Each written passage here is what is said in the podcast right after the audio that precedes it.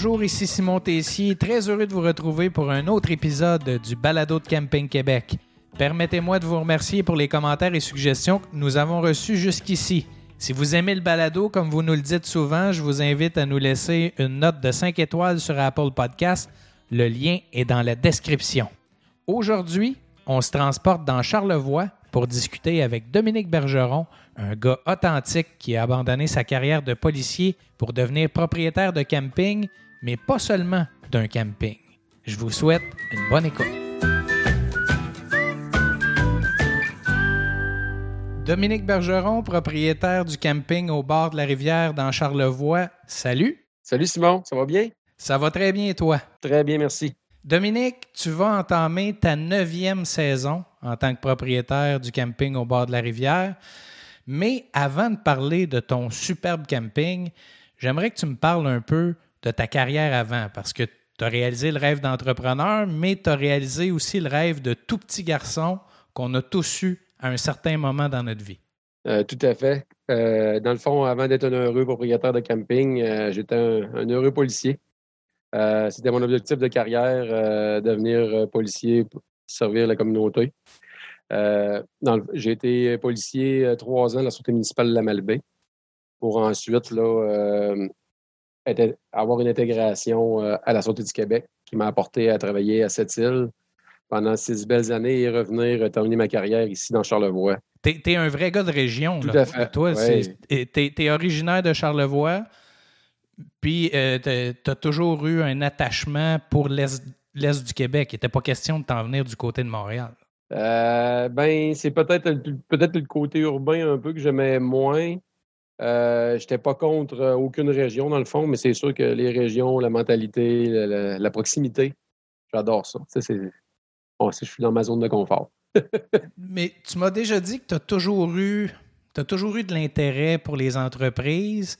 et on voit ça souvent, des policiers qui ont qui ont une entreprise à côté, euh, qui se lancent en affaires. C'est assez courant dans, votre corps de métier. Toi, ça s'est déclaré de quelle façon?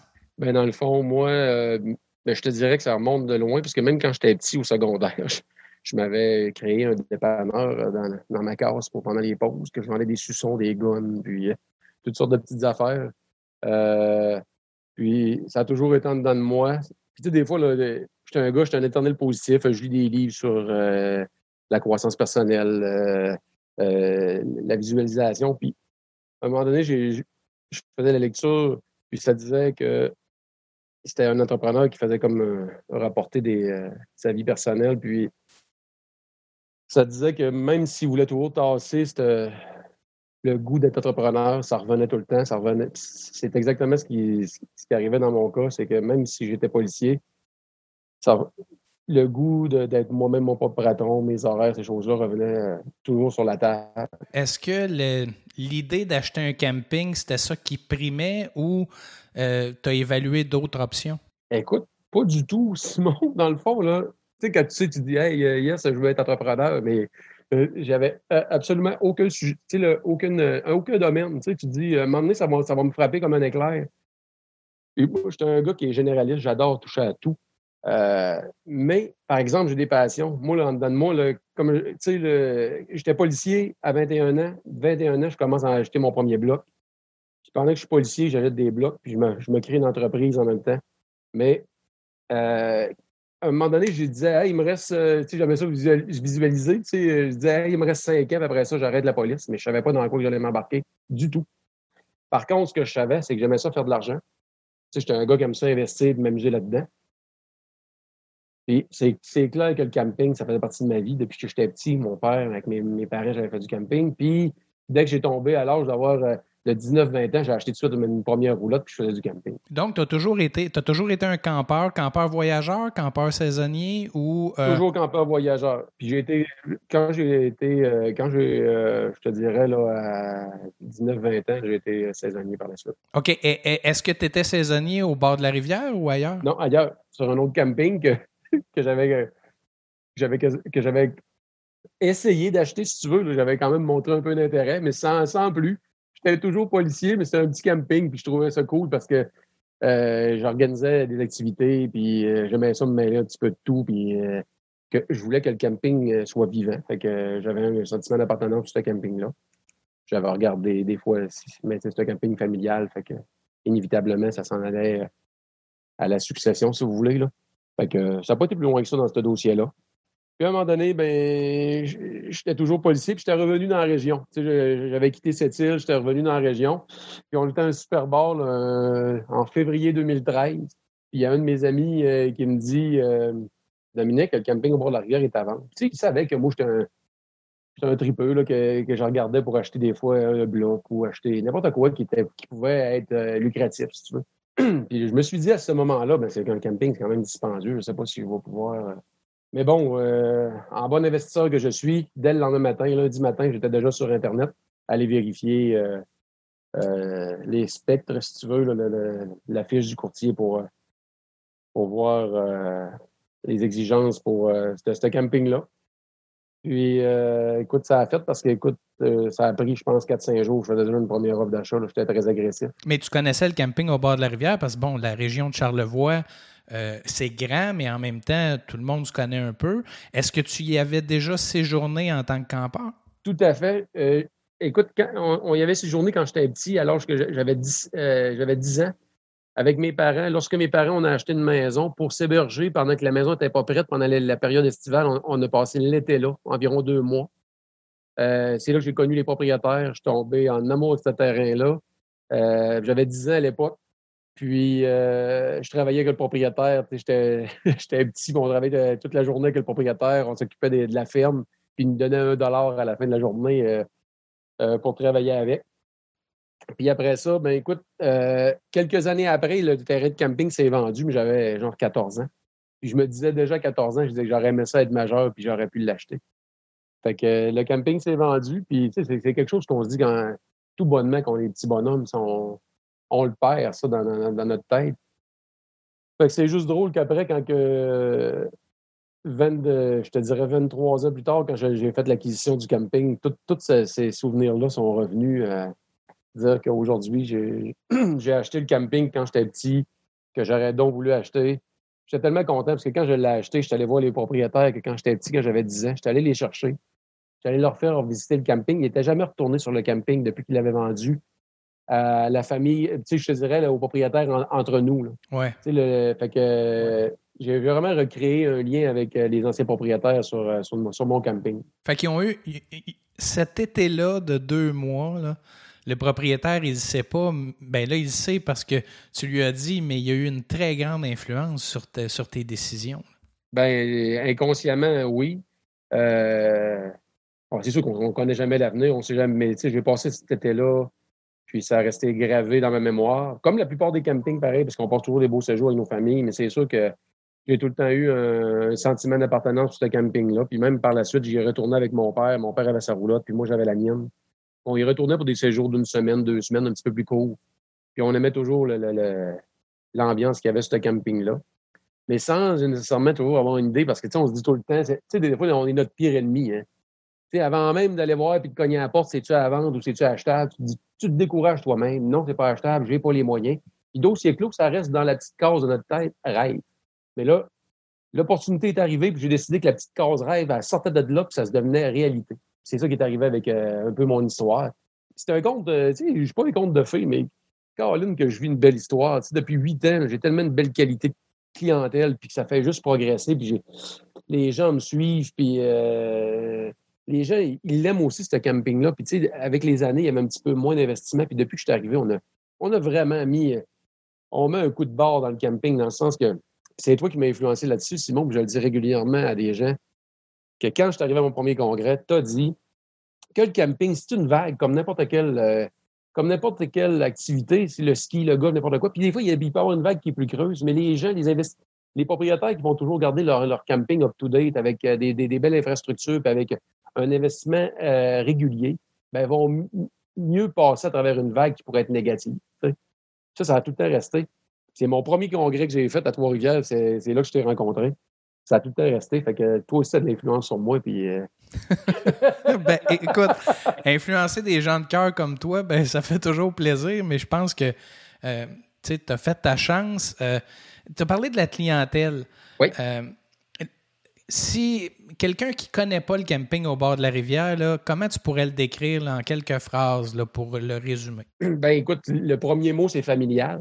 Parce que moi, je suis arrivé là avec, euh, euh, à la mi-trentaine avec euh, deux jeunes enfants. C'est sûr qu'on a fait une définition familiale du, terrain. on a vraiment fait, on a vraiment tout axé pour que les gens, puis peu importe l'âge, oui, on est familial, mais on veut viser n'importe qui. Puis là, pourquoi qu'on a vraiment diversifié aussi notre offre d'hébergement. Tu, le sais un peu, Simon, on part de camping avec tente, mais là, on est rendu qu'on va avec offre d'hébergement de, de cabine, hôtel, chalet, mégapod. On en a pour tous les budgets, puis on veut vraiment diversifier notre offre et aller chercher le plus de monde possible et le plus varié possible. Mais c'est sûr qu'à la base, c'est sûr que quelqu'un qui, qui, qui, qui, aime ça être un peu plus euh, du côté camping adulte, ben nous, c'est plutôt le contraire. On est vraiment axé sur la famille parce que pour moi, les valeurs familiales sont super importantes. Fait que notre camping est axé là-dessus. Au niveau géographique, là, euh, bon, le euh, camping s'appelle au bord de la rivière, c'est pas pour rien. Euh, c'est au bord de quelle rivière? La, rivière Malbé. La rivière Malbé. Et il y a une partie du camping qui est en zone inondable. Oui. Et moi, ça m'a marqué quand, quand j'ai visité ton camping. Tu m'as montré le secteur, puis tu me dis, Simon, ça ici, il y a de l'eau jusque-là. Là, c'est difficile en version audio, là, mais oui selon les hivers. Et toi, tu, m'as dit euh, d'une sagesse incroyable, il ne faut pas se battre contre la nature. Il faut travailler autour. Exact. Ben, écoute, euh, c'est comme la vie. je me suis tout le temps dit, quand tu te bats à contre-courant, tu te brûles puis tu fais du surplace. Fait que euh, c'est pareil pour la nature. La nature était là avant moi. Ça, il faut respecter ça. Puis j'ai décidé de la respecter. Puis même sur mon camping, il y a une place que je ne mets aucun terrain parce que c'est là que la rivière déborde. C'est sa place. C'est bizarre à dire, c'est là que tu veux déborder. Son... Puis comme on peut voir, comme je parle avec euh, des, gens là, euh, d'un âge plus, plus avancé qui ont connu le camping avant, supposément, à une certaine période, il y avait une rivière qui passait là. Fait que, le lit de la rivière revient naturellement à, sa place. Fait que, on vit avec ça. Puis, mais tu sais, c'est pas toujours facile quand ça arrive. Mais tu sais, j'ai quasiment les meilleurs. Un de mes meilleurs moments, c'est passé suite à une inondation une de mes premières inondations que j'ai eues en 2014, ça a inondé toute ma réception, puis euh, c'était ma deuxième saison. J'étais découragé. Le découragement est là. On est en début de saison. Il y a beaucoup d'investissements à faire quand on repart une année. Euh, là, ça avait une, sérieuse inondation qui avait endommagé beaucoup de choses. Je venais de faire des nouveaux terrains. Tout, le matériel que j'avais mis sur les nouveaux terrains était parti. Fait que euh, ça a été dur, mais le matin, moi et mon frère, on est arrivé là vers 4-5 heures du matin. Puis ce qui été beau, c'est que à 6 heures du matin, j'ai des gens qui sont arrivés pour m'aider. Ils sont arrivés avec le café et des toasts pour, euh, pour euh, après ça, 6 h, 6 h 30, 7 h. Écoute, rendu à 11 h, 11 h 30, je pense que j'avais 40 à 50 bénévoles qui m'aidaient à taper mon, camping. C'était vraiment, là, je te le dis, j'ai encore les frissons quand j'en parle aujourd'hui. Fait que juste pour dire que des fois, dans le négatif, il y a toujours du positif. ça, ça a été euh, un de mes plus beaux moments de, camping, de voir à quel point que les gens euh, ont un sentiment d'appartenance sur ce camping-là. Puis euh, même si ça faisait juste ma deuxième saison, et tout le monde était là, euh, les mains dans la main pour regarde, on, on, te donne un coup de main puis on veut que ton camping soit beau. Fait que ça a pris, écoute, dans l'instant de deux jours, je pense qu'il n'y avait plus même plus de traces d'inondation. Ce sentiment-là d'appartenance, d'entraide entre un entrepreneur puis sa clientèle, je pense qu'on voit juste ça dans les terrains de camping. Moi, pas je n'ai pas souvenir d'avoir vu ça dans d'autres industries. C'est assez particulier. Puis euh, moi, là, quand j'ai commencé sans farce, j'ai tellement eu de l'aide. Les gens étaient. Ben, je pense que ce que, ce que j'ai recueilli comme témoignage, c'est que les gens étaient tellement contents de justement que j'étais un, jeune puis que euh, je voulais investir, mais on, a, on, a tous, on a tous nos limites financières. que je, faisais ce que je pouvais au maximum, mais euh, il y avait beaucoup d'aide qui faisait que j'épargnais au niveau de, de la main-d'œuvre. Puis les gens étaient contents parce que, dans le fond, c'était pour améliorer leur infrastructure et leur service. Oui, ça, revient au propriétaire, on, le sait tous. Mais quand tu es là et que tu payes, mettons, 2000 pour la saison, bien, si tu aides le propriétaire et fais une infrastructure de plus grâce à ça, bien, c'est toi qui en bénéficie au bout. Ton 2000, il faut que tu le donnes d'une manière ou d'une autre. Tu sais, j'avais beaucoup, j'avais facilement de 10 à, 15 personnes qui m'aidaient régulièrement là, durant la saison pour. J'avais un, module de jeu à monter, mais c'est sûr j'avais mon équipe de, de, bénévoles qui arrivait. on a, tout de suite, la première année, on avait un comité qui, qui, qui, s'est créé, euh, un comité de feu. de feu, parce que après huit ans, on va être à la neuvième saison. Il y a des gens qui sont encore là de, la première édition.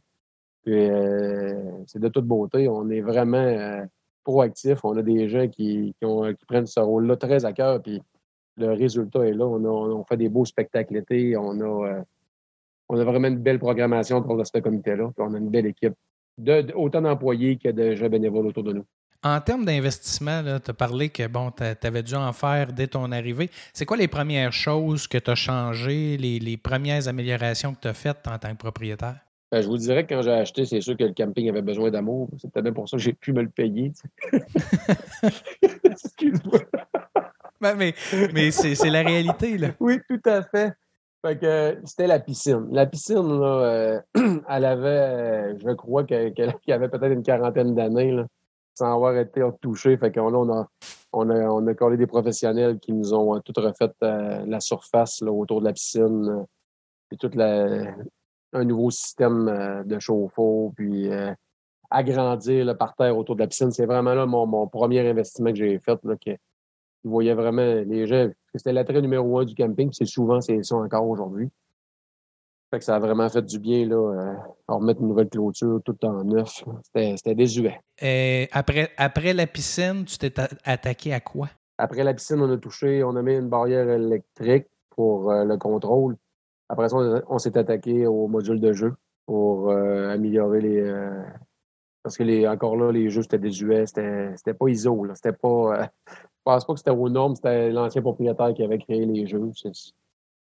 Euh, mais euh, le risque de blessure était trop grand. Fait qu'on a, on a, on, a, on, est allé vraiment vers les, euh, les, modules de jeu. Puis après ça, on a, on a acheté la, la, le trampoline géant qui, est venu faire une méga différence pour les jeunes. Tu as investi beaucoup dans, dans, le camping, mais il n'y a pas juste le camping. Là. je pense que tu manquais, tu manquais d'ouvrage. fait que tu t'es lancé dans un hôtel euh, dans un, restaurant. Parle-moi de ça un peu. Oui. Mais ben, dans le fond, quand euh, c'était une entreprise, euh, ça s'appelait le domaine Riviera. C'était une entreprise qui avait le camping, l'hôtel, des chalets, puis un restaurant. Quand les propriétaires, dans le fond, ils ont tout vendu séparément là, au fil des années. Et heureusement pour moi, j'ai pu. la première année en 2013, ils ont vendu le camping. En 2015, ils ont mis l'hôtel puis le restaurant à vendre. Euh, fait que c'est ceux qui m'ont approché en premier parce que c'est tout. Dans le fond, c'est tous ensemble. C'est des adresses différentes, mais il y a un droit de passage sur un camping. Oui, ce qui ce qui parle-moi un peu géographiquement là, pour situer les gens. Euh, quand on arrive euh, au camping, on descend un peu, l'hôtel est à droite. Exactement. Parle-moi de, de, ça un peu. Ben, dans le fond, on est sur la 138 puis on tourne pour aller pour accéder au camping.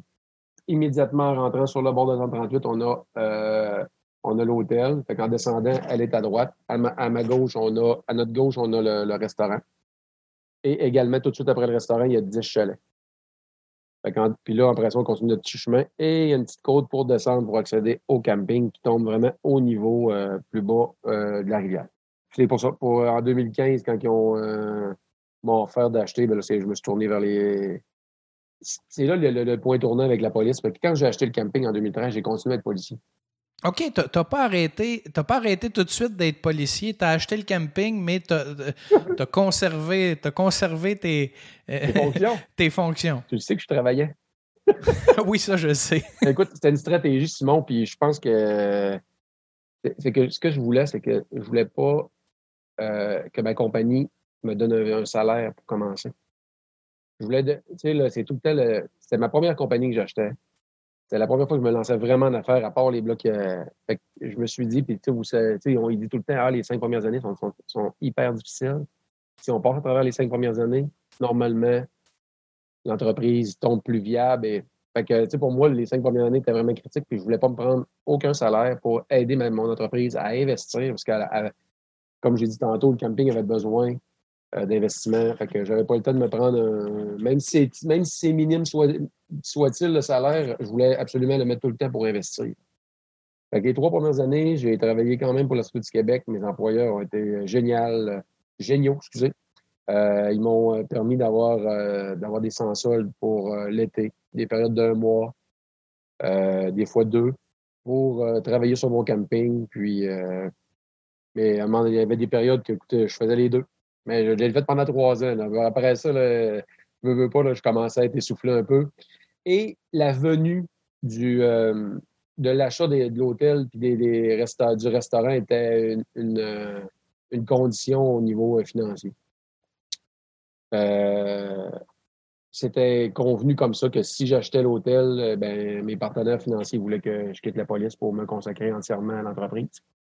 Avec, avec raison. De toute façon, c'était mon objectif aussi. Je ne pouvais pas comment continuer à acquérir et acquérir en faisant les deux, les, les deux jobs. Parce qu'à un moment donné, je pense que vous êtes, euh, les policiers sont régis. Là. Vous ne pouvez pas acheter n'importe quoi. Vous pouvez pas être. Euh, il y a une question de conflit d'intérêts là-dedans. Tout à fait. La loi de police nous, euh, nous, nous, encadre là-dedans. on peut pas acheter. on ne pourrait pas acheter un bar, mettons, avec des billes de boisson ou ce que. Avec, avec logique, on ne peut pas avoir une agence de, de sécurité, etc. Mais le camping, ça ne rentrait pas là-dedans. C'était correct. L'hôtel, ça ne rentrait pas là-dedans. Par contre, c'était pas nécessairement côté loi de police comme humainement, physiquement, c'était très, très difficile. Fait que la, dernière, quand j'ai acheté l'hôtel à 2015, ça a été une été extrêmement difficile. De, parce que là, c'est totalement inconnu aussi. Là, j'ai acheté un restaurant, j'ai acheté un hôtel. Fait que là, repartir à zéro des fournisseurs, c'était tout qu'un tout qu'un travail. Puis euh, j'ai continué à faire la police, mais euh, tout était prévu que le printemps suivant, euh, je prenais ma retraite. Euh, ça s'est passé en 2016. Mais, mais à quelque part, ce, le fait d'être resté policier quand même pendant trois ans, parce que tu adorais être policier, tu, m'as dit j'adore servir la population, tu adorais ça, fait que ça t'a permis un peu de faire un sevrage. Oui. Puis, puis de, parce que couper euh, d'un coup sec, je pense que ça aurait été difficile pour toi. Tout à fait, ça m'a permis de, de, tranquillement. Mais c'est sûr que c'était réfléchi, là, comme comme je te disais tantôt, c'est pas quelque chose que, tout le temps, euh, même quand, j'étais jeune policier, quand je, m'amusais à dire il me reste cinq ans, je, je finirais pas ma carrière dans la police, il me reste cinq ans. Je, m'amusais à faire de la visualisation puis à avoir des objectifs. Finalement, quand je disais qu'il me restait cinq ans, au final, il m'en restait peut-être 12 puis 13. Mais c'était. Je, suis content d'avoir réalisé ça en 13 ans. Tu sais, parce que il y a une phrase qui dit Ayez, euh, euh, ayez de grands rêves, ils sont porteurs de grandes récompenses. Fait que, d'avoir un objectif de faire cinq ans encore dans la police, puis les réaliser 12 ans après, l'objectif est totalement réussi. C'est loin d'être un, échec. C'est que j'ai eu peut-être euh, un trop grand objectif de, le faire en cinq ans, mais de le faire en 12 ans, c'était déjà un très une très belle réussite. Puis ça m'a permis, c'est ça, les trois ans, ça m'a permis euh, de voir si j'aimais le camping, si j'aimais la gestion du camping. C'est complètement deux choses. Hein? Être campeur oh, c'est pas pareil. De camping, c'est deux choses complètement différentes ça m'a permis de voir si j'allais aimer ça. Et je l'ai vu. C'était parfait. Ce trois ans-là euh, avait sa place. Ça n'a pas été facile, mais ça avait lieu d'être. Ça m'a permis de prendre le temps de découvrir mon nouveau métier. Et ça m'a permis de dire adieu à mon ancien. L'hôtel, le camping, est-ce que c'est complètement différent? Est-ce que c'est complémentaire? Euh, euh, est-ce qu'il y, a un plus à avoir les deux? comment tu vis ça? L'hôtel, oui, il y a du travail, les, femmes de chambre, il faut que ça soit tout le temps clean, puis ça, il n'y a pas de problème. Mais côté, euh, il n'y a, pas de. On fait de petits gazons dehors, mais il n'y a rien à faire. C'est comme une maison, c'est-à-dire que oui, des fois, il va y avoir de la robinetterie qui va briser, mais c'est tellement peu régulier que. Mais c'est ce côté-là. Puis en plus, ben, quand on, parlait de complémentaire, oui, c'est complémentaire parce qu'il y a tellement de monde qui n'ont pas de roulotte, mais qui veulent venir s'amuser sur le camping avec des amis qui ont des roulottes, ben là, ils ont l'option de prendre une chambre d'hôtel puis de partager un beau séjour avec euh, leurs amis. Parce que dès qu'on prend une chambre d'hôtel ou un chalet, ben, on a accès à toutes les activités du camping. C'est ça qui est le fun, une petite famille qui vont prendre une chambre d'hôtel parce qu'ils n'ont pas de roulotte. Mais leurs enfants ont la piscine, ils ont la trampoline, ils ont la ferme, ils ont toutes les infrastructures pour passer un beau séjour avec nous autres. Ils ne sont pas enfermés dans la chambre d'hôtel. Fait, que toi, quelqu'un qui, qui, loue, qui loue une chambre là, pour la fin de semaine, est-ce qu'il a accès au camping automatiquement? Comment ça fonctionne? Exactement. Tous mes clients, l'hôtel, les mégapodes, les, chalets, automatiquement, c'est comme deux sites différents si on veut, mais ils ont juste à présenter la, clé de leur chambre puis ils ont accès à leur site, au site. Fait que dans le fond, c'est comme si tu avais amené le prêt à camper à un autre niveau. T'as amené ça, toi. c'est du glamping solide. Oui. Ben, c'est pour ça que je disais qu'on aime ça. On a une belle diversification de notre offre. On touche vraiment toutes les gens. Autant qu'on veut avoir. Là, maintenant, avec notre mégapod, on va chercher la clientèle qui va. Tu sais, on peut aller chercher une clientèle qui aime ça, le, le, le, scalpin, le, snow, la randonnée, qui veulent avoir un, un habitat minimaliste, éco-responsable, mais en étant proche de la ville, on s'entend, parce que c'est ça qui est le fun. des fois, le monde, ils veulent avoir un, petit hébergement, mais qui vont euh, être proches des bons restos, du, casino, euh, peu importe. Autant qu'on va avoir le monsieur, madame, tout le monde, que les autres, ils veulent avoir un petit peu plus de confort. Ils vont se prendre un chalet, deux chambres, avec la cuisine. Tout est complet avec euh, le foyer. on, a vu avec la pandémie que bon, l'achat local est redevenu à la mode, puis là, ben, il faut acheter Québec, il faut acheter régional. Toi, ça a toujours fait partie de toi, là, de, d'encourager local, d'encourager les producteurs. Tu as toujours fait ça. Oui. écoute, euh, à, exception près, c'est sûr qu'on le sait, euh, avec en camping, les fournisseurs ne sont pas toujours. Euh, on n'a pas beaucoup de fournisseurs de côté camping dans Charlevoix mais on s'assure que, que c'est comme les, les mégapods qu'on vient d'acheter. On s'est assuré que c'est un produit québécois, que c'était fait au Québec entièrement. L'idée vient de, l'extérieur, mais tout est fait euh, en région. Euh, quand on a, euh, tu sais, des fois, on a des, des, des, invités spéciaux. Bon, on va faire des, petits spéciaux pour certaines, certaines clientèles. Mais on s'assure, on va on, vend nos, on vend nos produits locaux sur la, comment je pourrais dire, la, route des saveurs, les, produits régionaux euh, alimentaires. Puis euh, la plupart de mes fournisseurs, euh, ben, je te dirais qu'au début, tu sais, j'ai eu peut-être, au début, j'ai comme pris les fournisseurs qui étaient déjà en place pour aller, quand on rouvre un, tu sais, comme l'hôtel, quand j'ai ouvert le, 15 juillet, là j'avais pas de contact. On a tous pris les fournisseurs qui étaient déjà en place. On avait quelques fournisseurs de l'extérieur, mais dès que je me suis mis en place, j'ai tous mes fournisseurs maintenant sont tous, à moins que le produit ne se trouve pas ici, sont tous de, Charlevoix. Tous les produits, généralement, c'est du Québec.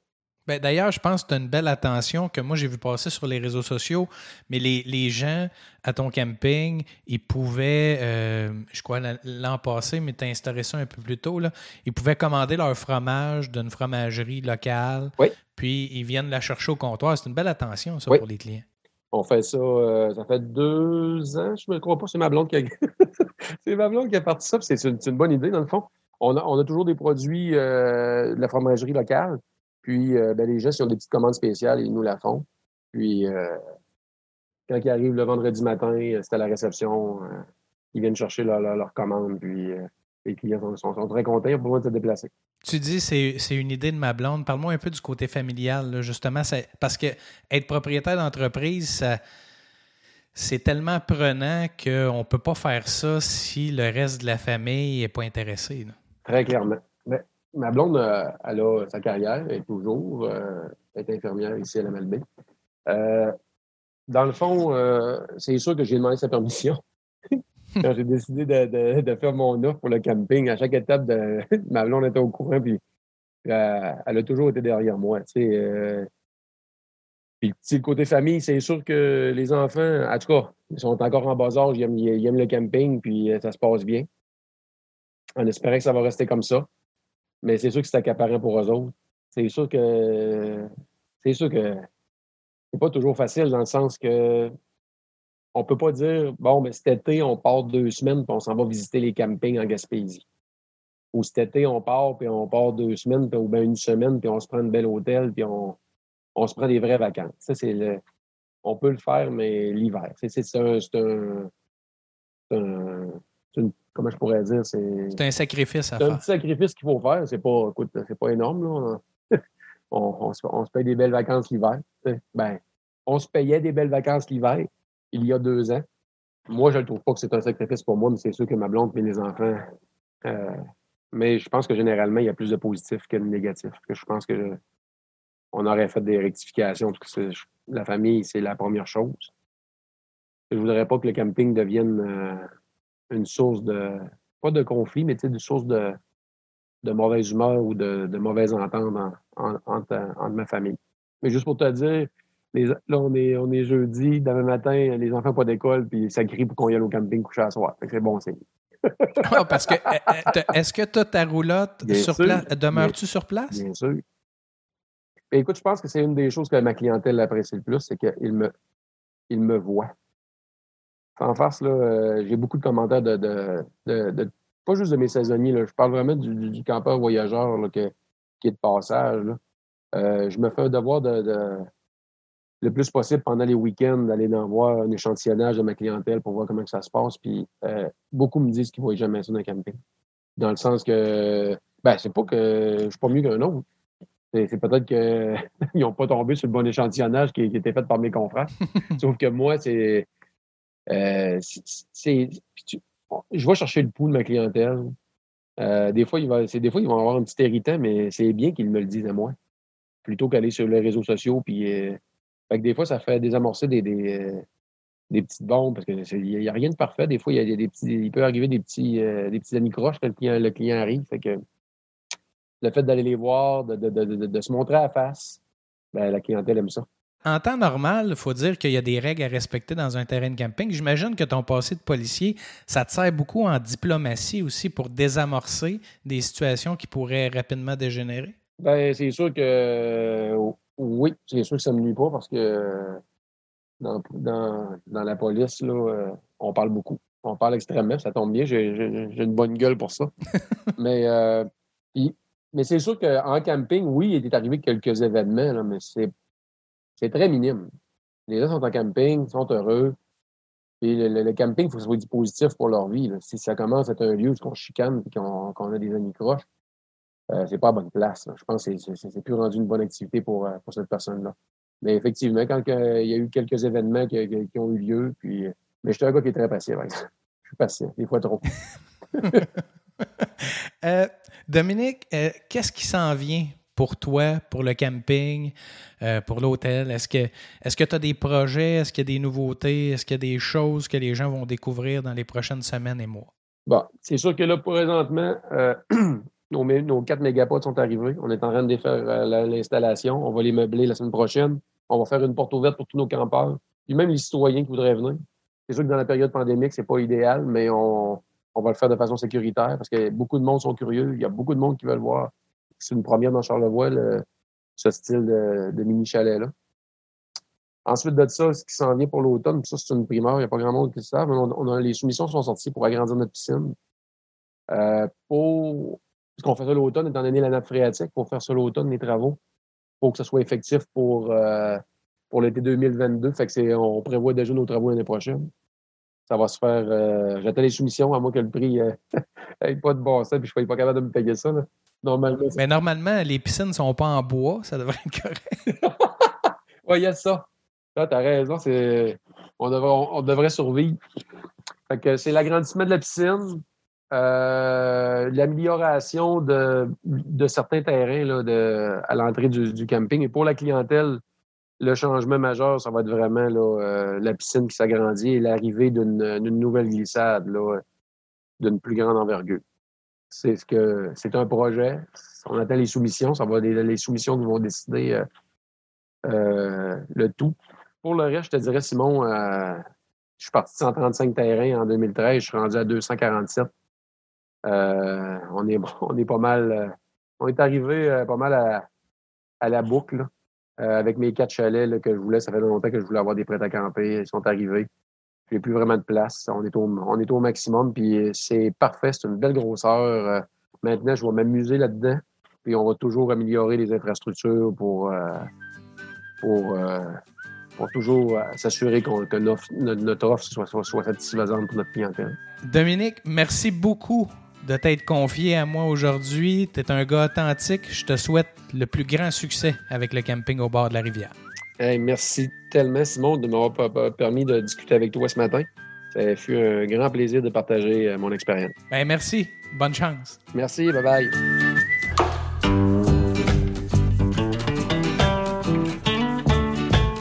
J'espère que cet épisode vous a plu. N'hésitez pas à nous transmettre vos commentaires et suggestions je vous invite également à nous laisser une belle note de 5 étoiles sur Apple Podcast. Le lien est dans la description de l'épisode. Au plaisir de vous retrouver dans un prochain épisode. Camping Québec Le Balado, une réalisation de Charles Thompson, le Duc.